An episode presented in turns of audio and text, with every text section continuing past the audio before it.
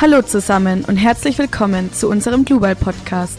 Der Podcast über Digitales und Innovatives aus dem Ingenieurbau. Wir sind Martina und Daniel und los geht's. Hallo und herzlich willkommen zu einer neuen Folge von Global Podcast. Erst seit 27 Jahren dürfen Frauen wieder auf dem Bau arbeiten 120 Jahre lang gilt ein Beschäftigungsverbot für Frauen im Bauhauptgewerbe. Zwar nur in den alten Bundesländern, aber seit 1994 ist die Arbeit auf den Baustellen wohl nicht mehr zu schwer und zu schmutzig für die Frau. Und deshalb dürfen jetzt auch wieder Frauen beschäftigt werden in der Baubranche. Trotzdem ist es aber so, dass der weibliche Anteil immer noch in der Minderheit ist. Und aus diesem Grund sprechen wir heute einmal über ein ganz anderes Thema und zwar über Frauen im Bauwesen. Und unser Gast ist heute Susan Herbrich. Hallo, ähm, wer bist du und was hast du gemacht? Ja, hallo, mein Name ist äh, Susanne Herbrich. Du hast es schon genau erwähnt und ich zähle zu den wenigen Frauen im Bauwesen. Ich war ähm, über zweieinhalb Jahre lang in einem Startup Building Radar und habe das Marketing geleitet und aufgebaut. Ja, ähm, sehr interessant. Was hast du dann studiert, beziehungsweise welche Ausbildung hast du gemacht? Gar nichts Bau-relatedes, sondern wirklich ähm, ganz traditionell habe ich Betriebswirtschaft studiert und ähm, von Anfang an wusste ich, dass äh, ich sehr gerne im Marketing arbeiten möchte, beziehungsweise habe aber auch eine Zeit lang mit dem Thema interne Revision geliebäugelt, bin sehr zahlengetrieben und habe erst meinen Bachelor und dann im Anschluss meinen Master gemacht.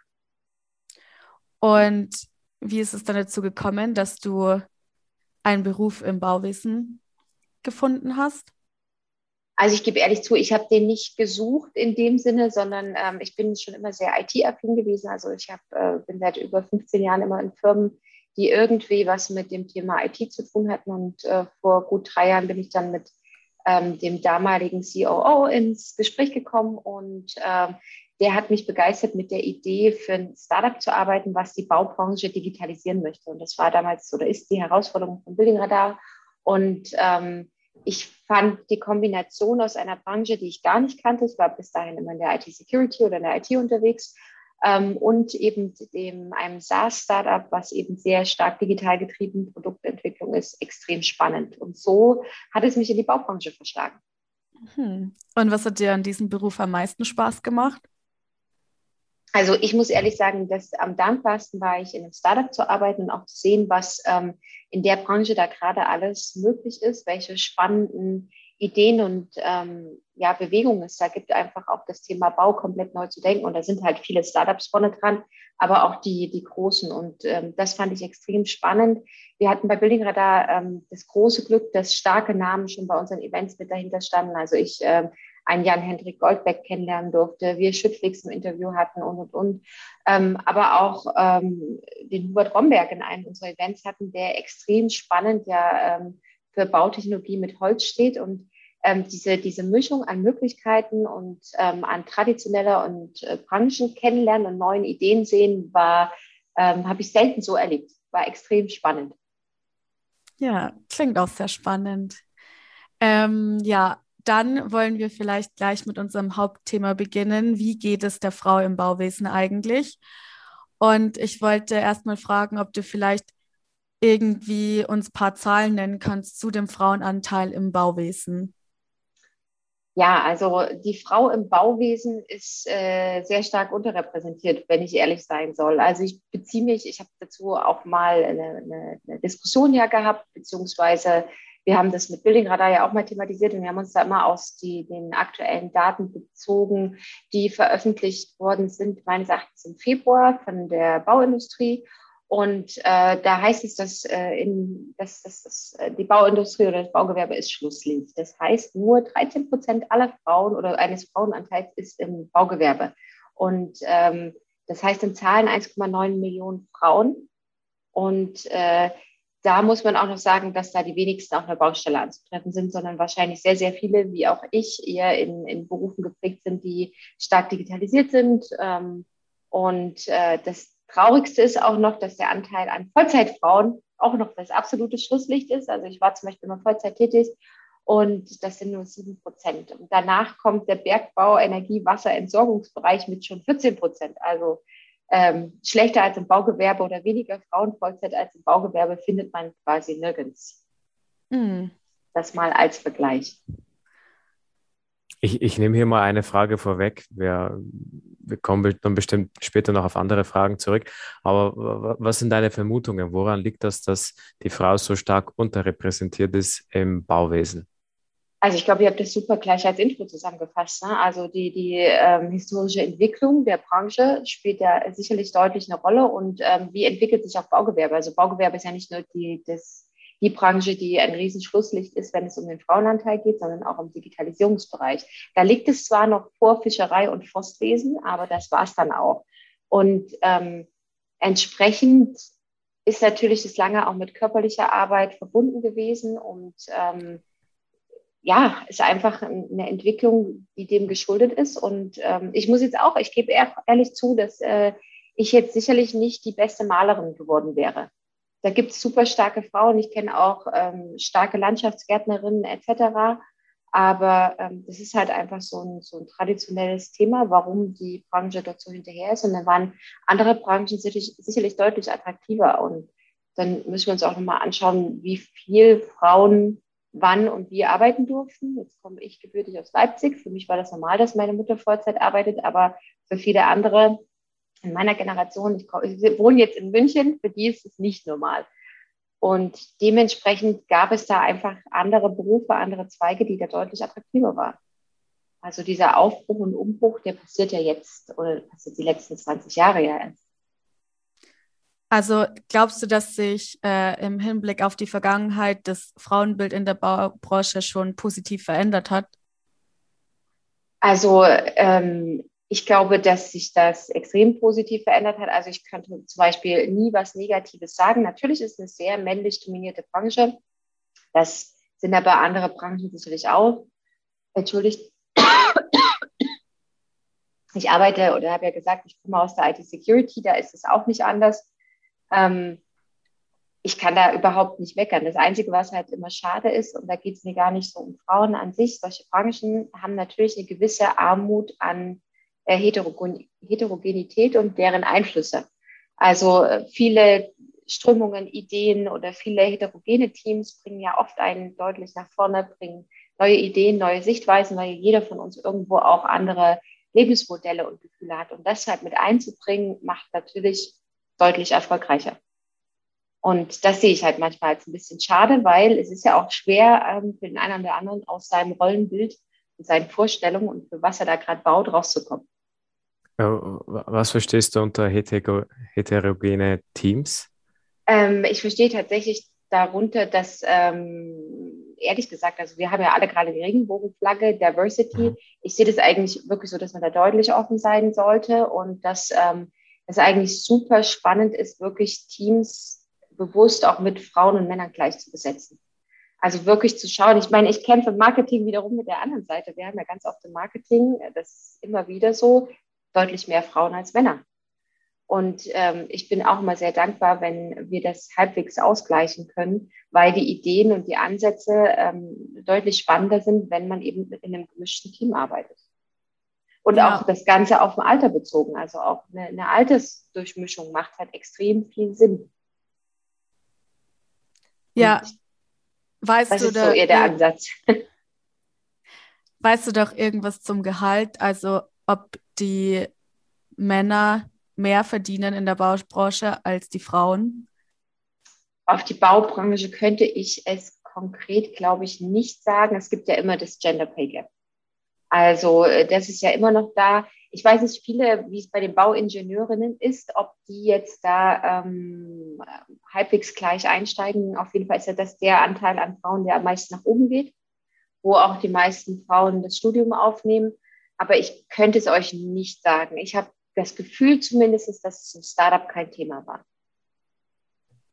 Okay, und hast du in deiner Arbeit irgendwelche nachteiligen Erfahrungen gemacht, weil du eine Frau warst oder war das bei dir nicht so? Also ich kann das nicht behaupten für die Baubranche. Ähm, ich kann das behaupten, in den letzten 15 Jahren definitiv. Immer in dem Moment, wo ich in Teams saß, die sehr stark männlich dominiert waren, gab es viele kluge, intelligente Männer und dann gab es eben aber auch mal ein, zwei, die vielleicht ein anderes Rollenbild oder anderes Rollenverständnis hatten als ich und äh, die eben ähm, Stärke oft auch verwechselt haben mit den typischen Klischees. Und äh, ja, da bin ich auch nicht traurig, die vielleicht nicht ganz so oft anzutreffen. Aber witzigerweise habe ich die nie in der Baubranche getroffen in den letzten zweieinhalb hm. Jahren. Ich, ich glaube, da muss man auch nochmal unterscheiden zwischen der Arbeit, die man wirklich so ja, in so modernen, digitalisierten ja. Unternehmen verrichtet und der tatsächlichen Arbeit auf der Baustelle. Weil ähm, ich, ich muss ganz ehrlich sagen, ich habe bei meiner Tätigkeit auf Baustellen noch nie eine Frau angetroffen. Wenn dann, war es immer eine Planerin, Statikerin oder Architektin, aber direkt jetzt auf einer Baustelle, jetzt im Hochbau, im Raum München zum Beispiel, eigentlich nicht. Und ich glaube, da herrscht auch nochmal ein ganz anderer, also ich kenne das von der Baustelle, ein relativ anderer Umgangston. Also Baubranche ist ja bekannt, da ein bisschen rauer zu sein und ein bisschen ja, härter, schmutziger und so weiter. Und ähm, ja, also da, da hat man dann natürlich äh, ke keine Frauen angetroffen. Ja, genauso wie man halt in der Kita so gut wie nie Männer antrifft. Ne? Das ist halt, ähm, hm. da gibt es sicherlich vielleicht auch ein paar physische Grundvoraussetzungen, die das ein oder andere halt leichter oder schwerer machen. Definitiv. Also in dem, das muss man auch einfach sagen, ich war in einer extremen digitalen Schiene unterwegs, da war das, ist das einfach kein Thema. Ja. Oder beziehungsweise ist sicherlich so dieser Grundtenor, den man als Frau immer hat, der ist sicherlich ein Thema eben, aber nicht auf die Baubranche bezogen. Ähm, aber glaubst du dann, dass die Digitalisierung vielleicht zu einer Veränderung beiträgt? Also, dass die Digitalisierung eine Chance für die Frauen ist? Ähm, definitiv, äh, aber, aber aus verschiedenen Gründen. Also ich glaube, dass halt das Thema Bau sowieso gewinnt, weil es extrem spannend gerade wird. Es sind so viele interessante Lösungen am Markt, die das ähm, Bauthema komplett neu denken. Vielleicht nicht immer, immer unbedingt die Baustelle an sich, sondern viel um die Organisation der Baustelle drumherum. Und ähm, all diese digitalen Themen und Lösungen machen es natürlich deutlich leichter, dass man ähm, nicht mehr vor Ort arbeitet. Also dass man zum Beispiel nicht fünf Tage die Woche als Bauleiter auf der Baustelle sein muss, sondern dass sich auch noch weitere Berufsfelder auftun, Jetzt wird jetzt jeder sagen, ja, der Bauleiter muss vor Ort sein. Das glaube ich auch, das ist auch in Ordnung. Aber ich meine einfach, dass es durch die Digitalisierung mehr Möglichkeiten gibt, mehr Themen, wo man einen besseren Einstieg findet. Und ich sehe das halt auch in meinem täglichen Leben. Ich arbeite Vollzeit und habe einen Sohn, der ist fünf Jahre und man kriegt es trotzdem deutlich besser hin, wenn man eben Homeoffice, flexible Arbeitszeiten und digitale Lösungen kombinieren kann. Und das wird genauso auf der Baubranche, je stärker man das nutzt, umso stärker wird das eben genauso stattfinden. Also es hat ja auch schon viele Bauunternehmen in den letzten anderthalb Jahren durch Corona deutlich mehr in, in das Thema Demand Selling, also das ganze Sales-Thema auf die, auf die virtuelle Schiene zu verlegen und, und, und gebracht. Und es gibt ja auch immer mehr extrem coole Lösungen, die auch einen Austausch etwas reduzieren können. Und in dem Moment, wo man flexibel ist, schafft das immer Raum für Gleichberechtigung für Frauen, aber genauso für Männer, die ihre Kinder ebenfalls in die Kita bringen müssen. Und ich finde, das ist halt das Coole, dass es nicht mal unbedingt nur Frauen sind, für die es Chancen bietet, sondern ich finde, das Tolle ist, dass die Baubranche durch viele neue Ideen Chancen auch für Familien, für, für Eltern oder für Leute einfach bringt, die ähm, sich das Arbeitsleben ein bisschen anders gestalten wollen. Also für die jetzt nicht 50 Stunden durcharbeiten, das total tolle Modell ist, sondern die vielleicht auch flexiblere Dinge, Work-Life-Balance etc. bevorzugen. Ja, also glaubst du auch, dass die Pandemie zu einer Veränderung beibringt, äh, beiträgt? Gezwungenermaßen. Ich glaube halt, jeder, der vorher immer und immer wieder sagen konnte, und das besonders in der Baubranche, ja, das kann man halt nun mal nicht digital machen oder ich muss, also ich kenne es bei Building Radar besonders an einem Beispiel, dass viele gesagt haben, ja, ich brauche jetzt gar kein Tool, ich brauche ja keine neuen Projekte, ich kenne ja alle meine Architekten. Und da fahre ich halt hin und dann trinke ich Kaffee, ich habe ein Netzwerk. Ich kenne mich da schon aus. Ja, aber auch die durften nicht hinfahren. Also auch denen hat ihr Netzwerk wenig genutzt und am wenigsten hat ihnen das was genutzt in der Zeit, wo dann jeder wirklich im Homeoffice steckte und im Zweifel jetzt auch nicht jede Privatnummer parat war oder jede Handynummer. Und die Leute halt festgestellt haben, Mist, ich muss mich umstellen, ich muss anders denken, ich, ich kann Termine anders wahrnehmen. Und ich glaube, deshalb hat Corona extrem viel gebracht. Und was wir bei Building Radar ewig gesehen haben, ist halt auch, das war extrem spannend, dieses ganze Thema Büroflächen. Also es wird wahrscheinlich jeder erzählen, aber wir hatten neulich dann einen Vortrag von dem Raphael Gillen von Vitra und ich fand es extrem spannend, ähm, wie solche Leute die Zukunft sehen, wie die halt sagen, okay, es werden immer mehr kleinere ähm, Workspaces entstehen um die Städte drumherum, so dass jeder vom Vorort, gerade alle aus München kennen das, glaube ich, gut, in solche Workspaces fahren können, sich dort treffen können und mit Kollegen austauschen können. Also solche Konzepte, wie es ja schon lange für Startups gibt, sich Büroflächen kurzzeitig anzumieten etc. und da halt mehr Kreativität zu sammeln. Und ich glaube, schon deshalb wurde die Baubranche stark verändert. Und wenn wir uns heute die Entwicklung angucken zum Thema Rohstoffe, ähm, sehen wir, glaube ich, den krassesten Trend. Also der ist ja auch dominiert durch Themen wie oder, oder ähm, befeuert durch Themen wie Corona. Äh, was, welche, welche Rohstoffe meinst du da konkret? Ich meine den, äh, die ganzen Auswirkungen des äh, jetzigen zum Teil Rohstoffknappheit. Also da gibt es ja. super viele Themen. Da gibt es natürlich auch äh, das, das Thema äh, Kanada ist, ist das Holz knapp geworden, also da gibt es ja super viele Ursprünge. Dann, äh, dass Kiesgruppen nicht so schnell nach, nachgefördert werden können und, und. Also es gibt sicherlich viele fachliche Gründe, aber auch jetzt bemerken wir natürlich, dass es zum Teil einfach auch Produktionsstopps gab, die sich jetzt dann langfristig auswirken oder dass Dinge runtergefahren worden sind und nicht in der gleichen Geschwindigkeit wieder hochgefahren werden konnten, dass da viel mehr Volatilität herrschte und Unsicherheit einfach herrschte.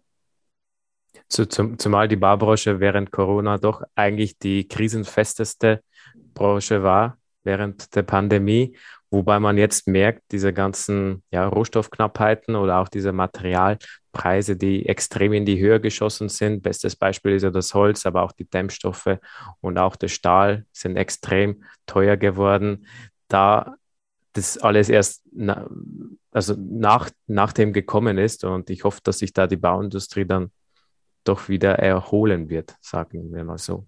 Ah, ich kann es mir, mir gut vorstellen, dass sie sich definitiv erholen. Jetzt wird es halt spannend, ähm, wie sie sich oder wie, wie die Baubranche sich umstellt und darauf reagiert, ja, auch nochmal äh, vielleicht kreativer wird, wenn es um Rohstoffe geht.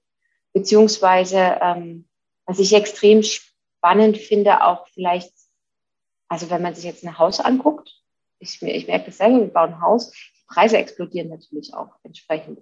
Und die Branche wird sicherlich auch daran interessiert sein, zu schauen, wo kann man vielleicht dann gegebenenfalls anders konzipieren, um das leistbarer zu machen für Leute. Und da kommen ja auch schon die ersten Lösungen, die extrem cool sind, auch im, im Fertighausbereich, wo man dann so modular sich das zusammenklicken kann. Da habe ich jetzt ein Startup gesehen, das fand ich extrem spannend und dann natürlich auch da wieder durch Skaleneffekte sehr, ähm, ja, sehr, sehr nett äh, in eine Preisreduzierung gehen kann. Also ja. Die, die, Digitalisierung hilft extrem, glaube ich. Ja. Gerade für so eine Branche, die jetzt eher, sagen wir mal, braucht, um auf solche neuen technologischen Ansätze aufzuspringen, auf den Zug aufzuspringen. Obwohl ich ja. auch glaube, dass die Kunden jetzt immer mehr fordern werden. Also wenn ich gerade ja. sehe, die großen, ähm, wenn, wenn man sich Schüko zum Beispiel anguckt, was sie alles machen oder die vielen großen, die haben so coole Ansätze und Ideen. Und ich glaube auch, die Verbraucher fragen es mehr nach. Also ich sehe es jetzt persönlich als ähm, B2C-Kunde im, im Hausbau. Also wir sind schockiert über die schlechte Digitalisierung unseres Anbieters. Weil ähm, wirklich das Kauferlebnis und diese ganze Baubegleitung fühlt sich an wie 1950. Ja, also, okay, jetzt übertreibe ich 1990, weil es gibt eine Excel-Tabelle. Hm. Und das ist halt so, wo man, wo wir als Konsumer, die ähm, getrieben von der Welt von Netflix, Amazon, die am besten wissen, was ich will, Google Ads etc., ja, also von dieser extrem konsumerorientierten Welt bin ich dann so schockiert, wie das als dann für mich als Konsumer so ein schlechtes Erlebnis sein kann. Ja, ich glaube, gerade noch so in der ländlichen, regionalen Ebene ist es dann auch nochmal was anderes, wie wenn man dann wirklich zu diesen großen Unternehmen, zu diesen Global Playern in den großen Städten schaut, die ja echt mit sehr interessanten Sachen wie auch äh, VR und AR mit mhm. so einer Brille auch ähm, oft versuchen, den, ja, den jeweiligen Bauherrn das schmackhaft zu machen und denen dann so eine Brille aufsetzen und zu sagen, hey, so könnte dann dein Eigenheim ausschauen oder dieses ja, Projekt fängt an. Ne? Das ist echt, oder die Großen machen es und wir, wir hatten das jetzt beim Planungsbüro und die ähm, hatten das tatsächlich. Mhm. Es mhm. wäre möglich gewesen, aber sie haben es uns vergessen anzubieten. Und der Betrag, also sie wollten auf den Euro-Betrag, der da ehrlich gesagt vielleicht nicht ganz in der Relation stand, aber wir hätten es sogar gemacht, weil, wir, weil es halt einfach in so einem Projekt dann hätte es auch nicht mehr, es wäre jetzt auch nicht mehr schlimm gewesen, diese ja. paar Euro, ja. Gen und sie vergessen ja. es anzubieten. Das ist für sie nicht normal. Gerade weil man eigentlich ein Haus vielleicht nur einmal in seinem Leben baut. Und ich meine, das ist auch noch ein zusätzliches Kundenerlebnis. Und wenn ja. man so ein Feature bekommt, dann sollte man das doch schon äh, ja wahrnehmen oder beziehungsweise nutzen. Aber wenn es natürlich vergessen wird, ist es natürlich schade. Ich spiele jetzt russisch Roulette, ob mir mein Bad eigentlich dann wirklich gefällt, weil die Fliesen in klein sahen ganz nett aus, aber vielleicht erschlagen die mich dann auch in einem Jahr und ich denke, oh Gottes Willen.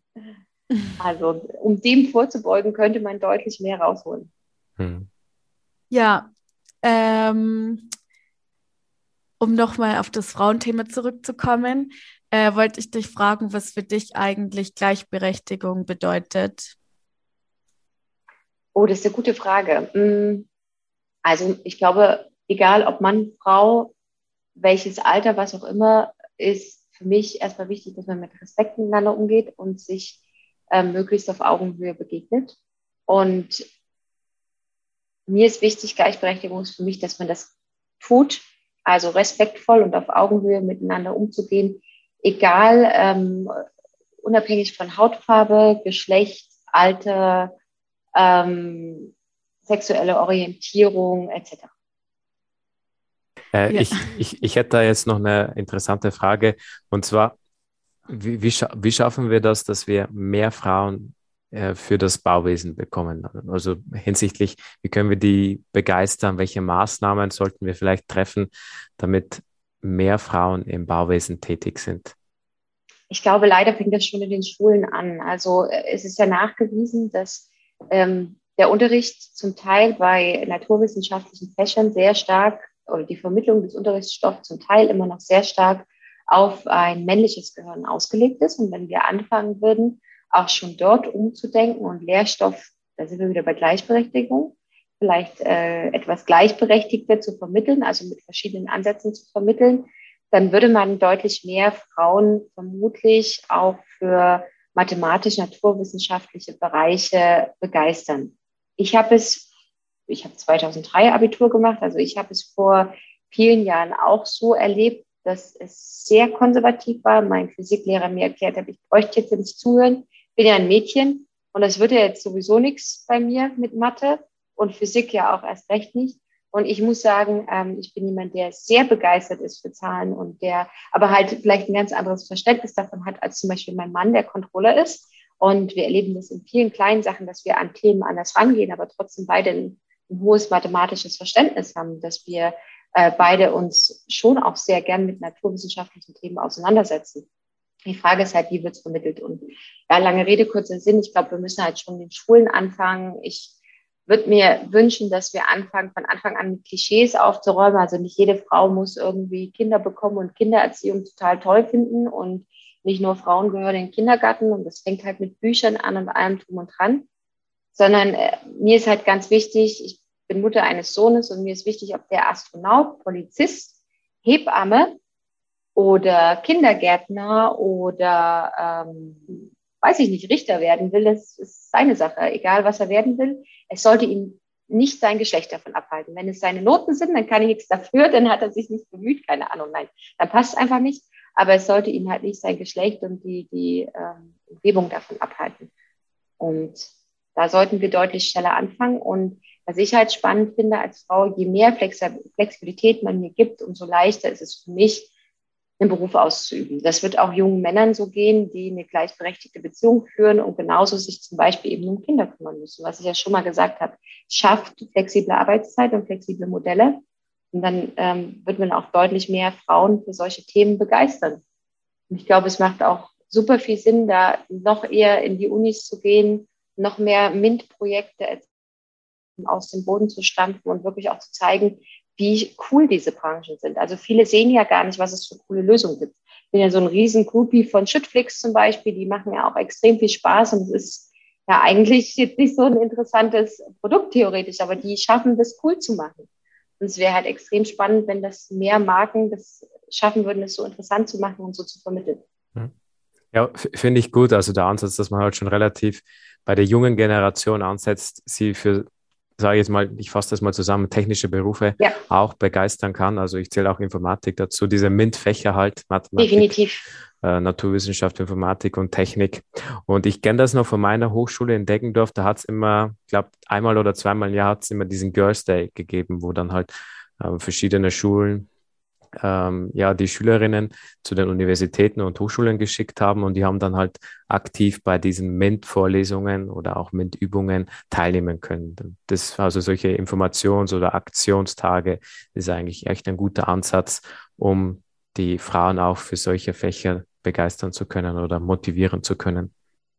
Wir hatten das auch im Studium vielen Unternehmen, da gab es dann auch Unternehmen, die wirklich so Windwochen mitbegleitet haben und mhm ich war damals ähm, als Student in der Unternehmen für Business Intelligence Themen und die dann wirklich auch eine Woche lang Studentinnen dort mit reingebracht haben und beziehungsweise äh, Schülerinnen. Und das war extrem hilfreich, glaube ich, da auch einfach aufzuzeigen, was mhm. da so funktioniert. Und ich glaube, es kommt auch noch, ja, das stimmt, ähm, das nochmal aufzugreifen. Und ich glaube, es kommt auch wirklich oft auf den Dozenten oder den Lehrer oder den Professor an, weil ich glaube auch, dass ich kenne das Bauingenieurwesen, ich hatte eigentlich nur männliche Professoren. Ja, und auch äh, diese ganzen Lehrer, die diese technischen ähm, Fächer unterrichtet haben, waren eigentlich auch nur Männer. Ja. ja. Und ich glaube, es wird, ich glaube, es wird auch ein anderes Bild ergeben, wenn auch wirklich Lehrerinnen und Professorinnen, Dozentinnen technische Fächer unterrichten würden. Ich glaube, das wird dann nochmal ein anderes Bild abgeben, gerade für dann die Schülerinnen und Studentinnen. Ich glaube, es ist ja auch immer extrem spannend sowieso. Also man wird ja auch in der Hochschule viel davon geprägt, genauso wie in der Schule von den Lieblingsfächern. Wer unterrichtet das? Also ich weiß zum Beispiel, ich muss gestehen, ich musste hadern mit mir, ob ich Marketing weitermache, weil ich den Prof ganz furchtbar fand. Da war ich sehr dankbar, dass ich sehr, sehr gute praktische Erfahrungen gemacht habe und tolle Praktikas, die mir gezeigt haben, dass ich das einfach liebe. Aber nicht umsonst, ich habe mich auf interne Revision zum Beispiel nur spezialisiert, weil der Prof fantastisch war. Der war richtig gut und der konnte ein Thema wie interne Revision, also nicht jeder möchte interner Revisor werden, aber ich kann sagen, der hat das, der hat es extrem spannend, ein COSO 2 Modell extrem spannend erklärt. Und das sind halt so Sachen, ähm, die sind immer extrem abhängig von den Leuten, die vorne stehen. Und ich wünsche allen Schülern, ich wünsche meinem Sohn besonders auch immer, dass sie viel mehr Diversität, das sind wir wieder, auch genau dort antreffen können. Ja, schön. Ja. Ja, also ähm, wir sprechen dann immer noch über die Zukunft im Bauwesen. Und wir haben jetzt eh auch schon sehr viel über die Zukunft geredet für die Frau. Aber wie siehst du ganz allgemein die Zukunft des Bauwesens? Also nicht nur bezogen auf die Frau, sondern auf alles. Also vor zwei Monaten hätte ich noch gesagt, wow, ich, Hubert ähm, Romberg hat mich äh, total beeindruckt mit dem, was sie da an, an, ja, das ist ja so eine Art Holzlego aus, den, aus, dem, aus dem Boden gestampft haben. Jetzt würde ich bei Holz schon wieder nicht mehr so genau sagen, ob ich das immer noch als, ob da nicht auch wieder eine nächste Zukunftsiterationsschleife gedreht werden muss. Ähm, ich finde es extrem spannend, was äh, 3D-Druck passiert. Also ich glaube, dass das gerade in, in dem, ähm, wenn es um, um Einfamilienhäuser oder, oder, oder Mehrfamilienhäuser geht, in kleineren Sachen extrem spannend sein kann. Und ähm, als jemand, der ein Fertigteilhaus baut, weiß ich auch, wie, wie individuell das sein kann, wie spannend. Also das sind für mich definitiv Themen, dann, ich hatte schon Raphael Gilgen erwähnt, wer den kennt bei Vitra, weiß, dass der extrem gut Zukunftsvisionen auch für das Thema wie Work oder äh, Arbeit der Zukunft projizieren kann. Und da kann ich mich extrem wiederfinden. Also flexible Arbeitswelten, Office-Welten, die, ähm, ja, die den gleichen Komfort wie zu Hause bieten, ja, wo man nicht in seinem grauen Kasten sitzt, sondern die, und wer Vitra Möbel kennt, weiß, dass die das echt gut können, die, die ähm, funktionales Design und, und auch ein schönes Designerlebnis verbinden im Office, aber auch eben, wo man dann einfach sein Handy auf den Tisch lädt und ähm, legt und lädt. Und ähm, ja, mit Building Radar habe ich natürlich auch gesehen, was KI-technisch alles noch geht. Und ich glaube, da geht noch nicht viel. Also alle die Unternehmen sollte man sich definitiv anschauen. Und äh, ja, ich, ich habe schon neulich gesagt zu einem Kollegen, ich würde sofort investieren, wenn jemand diese ganze Baubranche wirklich diese Bauvorhaben auch in, in dem Rahmen, wie ich es jetzt erlebe, also B2C im Kleinen, schafft, digital sauber abzubilden, effizienter und dieses Baustellenmanagement nicht nur wie in Capmo zum Beispiel wirklich für die Baustelle groß zu machen, sondern auch für privat, für die ganzen Häuslebäuer. Das fände ich auch extrem spannend als Trend. Das sind so meine drei großen Bereiche. Ja, und du beschäftigst dich ja auch sehr viel mit Digitalisierung. Warum glaubst du, dass in der Bauindustrie vor allem die Digitalisierung immer noch so langsam ist? Ja, die haben halt viel Nachholbedarf. Ne? Also äh, es gibt halt viele große, die schon richtig gut sind. Also wie gesagt, ähm, wenn man sich Jan-Hendrik Goldbeck anguckt und anguckt, was der im Silicon Valley geschaffen hat, die wirklich äh, investieren, dann, dann ist das extrem spannend. Und da gibt es nicht nur ihn, da gibt es auch andere super Beispiele. Ähm, das Problem ist halt, äh, Branche besteht ja auch viel aus kleinen Unternehmen, die im Zweifel gar nicht die Schlagkraft haben oder eben sehr konzentriert auf ein Thema sind. Und es gibt halt noch wenig Unternehmen, die auch vielleicht traditionell behaftete Themen wie Schüttguttransporte mal ganz neu denken. Und ähm, deshalb dauert das einfach gerade noch ein bisschen. Ich glaube, es dauert nicht ganz so lange, wie wir gedacht haben durch Corona, weil eben da mehr Möglichkeiten erzwungen worden sind. Aber ähm, bis du das Gewerbe aufgeholt hat, das wird wohl noch ein bisschen Zeit benötigen, weil es ja eben auch ein traditioneller Handwerksberuf ist.